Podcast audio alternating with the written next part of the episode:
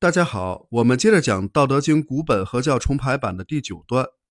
之前我们已经把这段话从头到尾讲过一遍了，我们再来完整的读一遍：上德不德，是以有德；下德不失德，是以无德。上德无为而无以为也，上人为之而无以为也，上义为之而有以为也，上礼为之而莫之应也，则攘臂而扔之。故失道而后德，失德而后仁，失仁而后义，失义而后礼。夫礼者，忠信之薄也，而乱之首也；前识者，道之华也，而愚之首也。是以大丈夫居其厚而不居其薄，居其实而不居其华，故去彼取此。这段话的意思就是说，上等之德不讲求德，所以有德。下等之德不违背德，所以无德；上等之德不刻意而为，而没有刻意的行为；上等之人刻意讲求仁爱，而没有刻意的行为；上等之义刻意讲求正义，而有刻意的行为；上等之礼刻意讲求礼法，而没有回应。则深闭而拉人，故此失去道而后是德，失去德而后是仁，失去仁而后是义，失去义而后是礼。礼，忠信的微薄形式，而且是混乱的开端；预言，道的虚华表现，而且是愚昧的开始。所以，有节操之人处于忠信的深厚所在，而不处于忠信的微薄形式；处于道的朴实所在，而不处于道的虚华表现。故此，舍弃那些礼和预言，而选择道。这段话的信息量很大，从如何以执着心来分辨德的上下有无。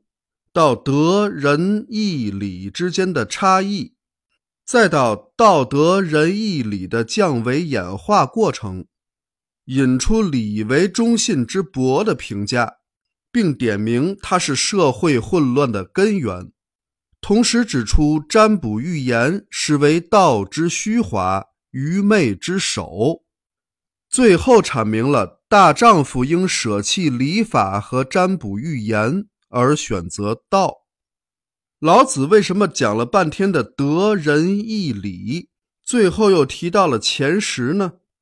这是因为占卜在商周时期是社会生活中非常重要的内容。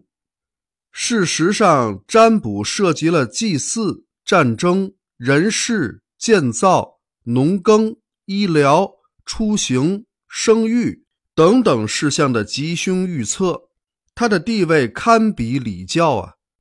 中国古代文明的发展有一个演变过程，叫夏人尊命，殷人尊神，周人尊礼。从夏商至周，远古巫祝文化的发展是从繁荣到极盛，再由盛而衰的一个过程。而与此相伴随的是礼乐文化的逐渐催生和发展壮大。巫祝占卜和礼乐是中国古文明发展延续的两条主线，而老子直指中国古文明的两条根脉，直言此二者是造成混乱和愚昧的糟粕，主张以大道文明取而代之，这真是振聋发聩之豪言呐！殷商时期巫祝繁盛。千百年来都是由巫师或者祭司主导着国家的一切事务。本来是由上古真人传承下来的巫术道法，在一代代的辗转流传中变了味道，演变出占卜、预言等迷信术数，并成为一些巫师把持朝政的隐秘手段。据《礼记·表记》记载，殷人不问苍生问鬼神，崇信鬼神到了无以复加的地步，事无巨细都要请示占卜。礼仪演奏什么乐曲，甚至用多少个乐工，也常常要卜问鬼神才能决定。那其他的事儿就更不用说了，不占卜就什么都干不了。古代求神问卜需要用龟甲或兽骨。这就是殷墟出土的甲骨数量如此庞大的原因所在。天天不干什么事儿，光求神问卜了。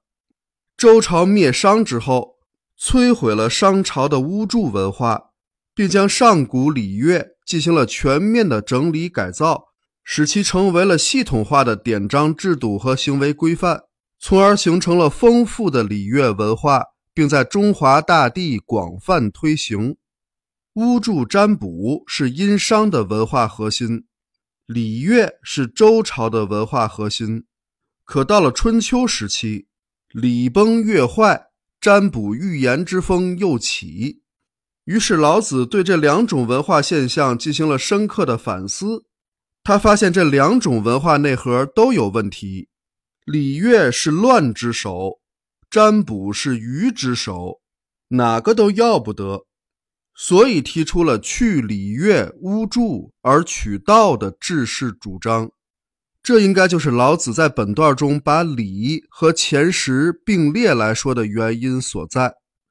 作为中华文明的两支文化源流，礼法和术数其实是根植于中国社会的一明一暗两条文化锁链呢，并不是值得发扬光大的东西。